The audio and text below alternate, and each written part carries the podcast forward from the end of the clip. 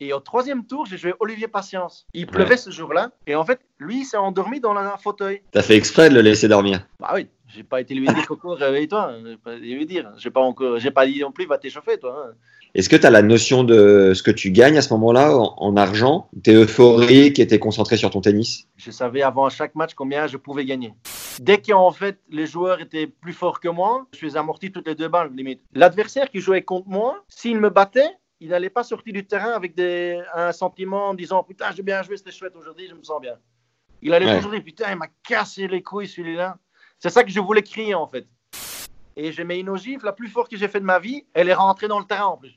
Ça, ça, c'est un peu un coup de bluff, truc comme ça. Croisé, ligne Croisé à fond. Mais il a même pas vu passer. Mais personne l'a vu passer.